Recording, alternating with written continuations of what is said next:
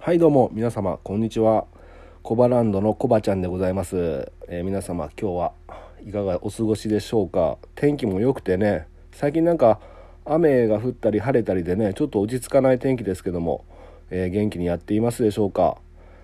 はい。じゃあね今日はね久しぶりに一人で喋りますけども、えー今日のテーマですね。テーマを申し上げます。今日のテーマはモチベーションを上げろということでね。やっていきたいと思うんですけども昨日までねゲスト3名様、えー登場していただきまして、えー、ビタ高原の寺寺井さん、はい、日産合成工業の春田さん、えー、ナスアグリサービスの長屋さんとね、えー出演していただきました、えー 慣れてない、えーど素人が、えーインタビューとかさせてもらったんでねいろいろとねご迷惑をおかけしたと思いますけども本当に出演していただいてどうもありがとうございました。この場をお借りして、えーお礼を申し上げます。えーこれね3名様出ていただいたんですけどもこれごくごくね一部ですね。あの僕に関わってる業者さん一酪農家に関わってる業者さんごくごく一部なんですよ。これねあえてあの3名様連続して出てもらったっていうのは理由があって一牧場ですね。一酪農家につきたくさんの業者さん人たちが関わっているってことをちょっと日々の忙しさの中で忘れてないかなっていうことで、えー皆様ちょっと自分にと解いて取っても えー問うて問うてもらいたい聞いてもらいたい思い出してもらいたいっていう感じでちょっとこういう感じでやらさせてもらったんですけどもあのー YouTube で獣医師さんのあの「新別ツ」っていう番組やってる大塚優馬さんの対談してる、えー動画があって今村太一さんという方と対談してるんですけれどもその中でこんなことを言ってたんですよ。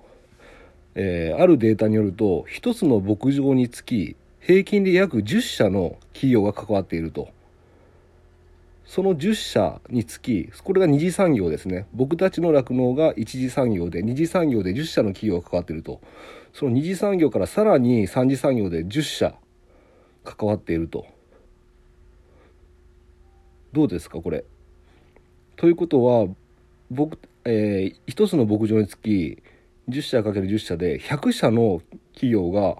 なんと関わっているっていうことなんですね。ということは僕たちそのてっぺんの源流なんですね。うん。でその10社の中にはあ100社の中には当然一人一人、えー社員がいまして家族がみんないらっしゃいますよね。でちょっと 手前味噌っていうかねやっぱその僕たちがいることによって、えー皆様ちょっと飯が食えているっていうまあ全部が全部ではないですけどねまあかかあの源流にいることによって皆様に、えーご飯を提供しているこれはかなり偉そうな言い方なんですけども極端に言えば、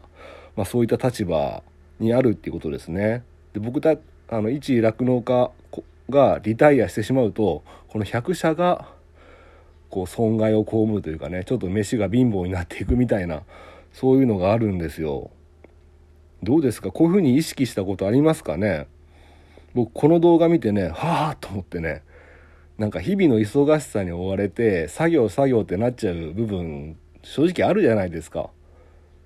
でそんなこと考えたことも僕なくてなるほどと思ってあじゃあもっと自分自身なんだろ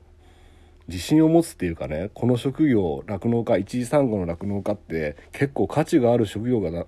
お仕事だなっていうふうに思ったんですよ。うん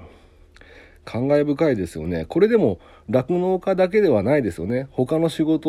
もそうですよね。うーん一つの会社につきといろんな会社が関わってて一人一人一人ねつながりができてね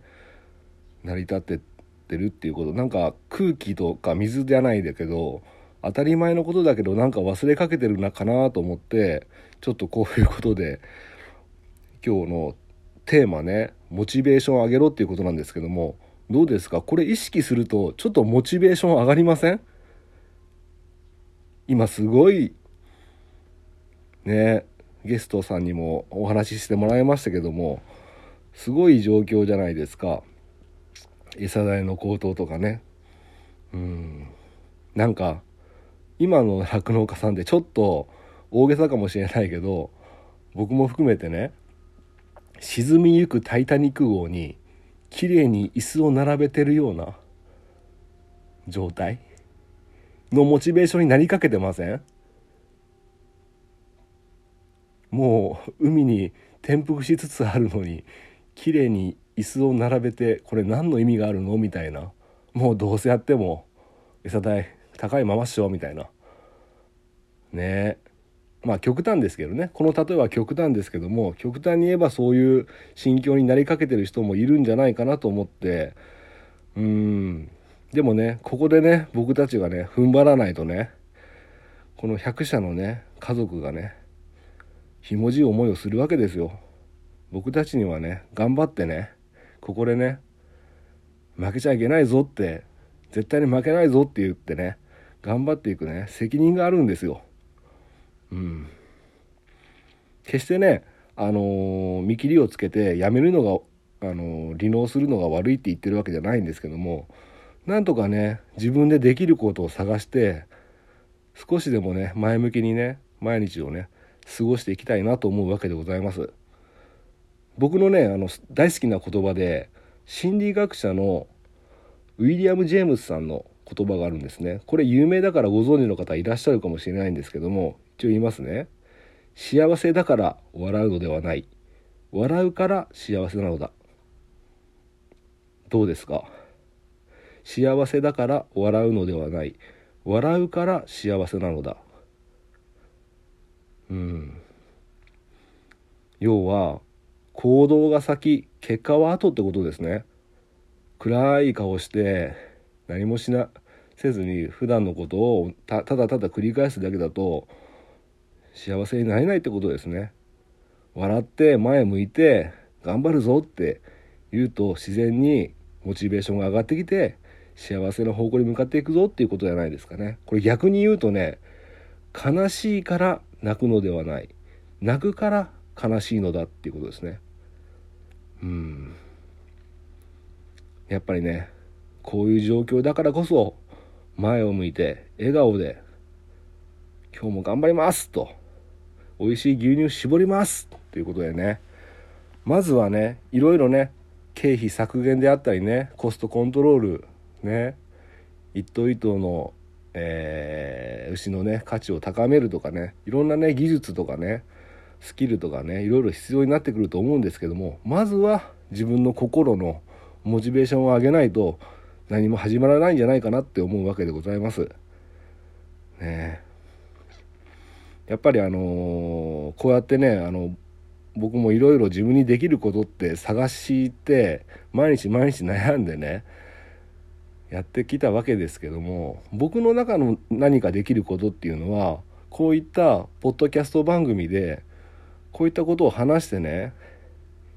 発信して今こういう状況であるからこそ何かね発信して誰かのために何かできないかなと。それによって自分も何かを得られるんじゃないかなっていうことでもうね今はねあのー瓶にねメッセージ入れてね線締めてね海に流すような作業かもしれません。うん。でもね誰かに届いてね誰か一人でもね勇気出してもらって何かね歯車が動き始めるんじゃないかっていうことをね期待しているわけでございますよ。はい。まあ正直これ 聞いた人何やってんのって思う人もいるかもしれません。もう何言われてもいいんですよ。僕がねもうこれが正しいと思うから続けていきます。自分ができることはこういうことなんじゃないかなと思うから毎日毎日ね10分ねいろんなメッセージをねメッセージだけじゃないですけどねくだらないことも言います。ただねこれを聞いて誰かが何かを感じてくれないかなとそう思っているわけでございます。はい。もうなんか 途中から何を言ってるのかわからなくなってきましたけどもまあなんとなくは伝わったんじゃないかなと思います。はい。えー、ということで間もなく10分が来ようとしていますので、えー、今日はこの辺で終わりたいと思います、えー、最後まで聞いていただいてありがとうございました、えこの番組面白かと思った思った人は、え Spotify のねフォローボタンを押してもらいたいな。フォローボタンと、えー、また明日も聞いていただきたいと思います。それではまた。バイバイ。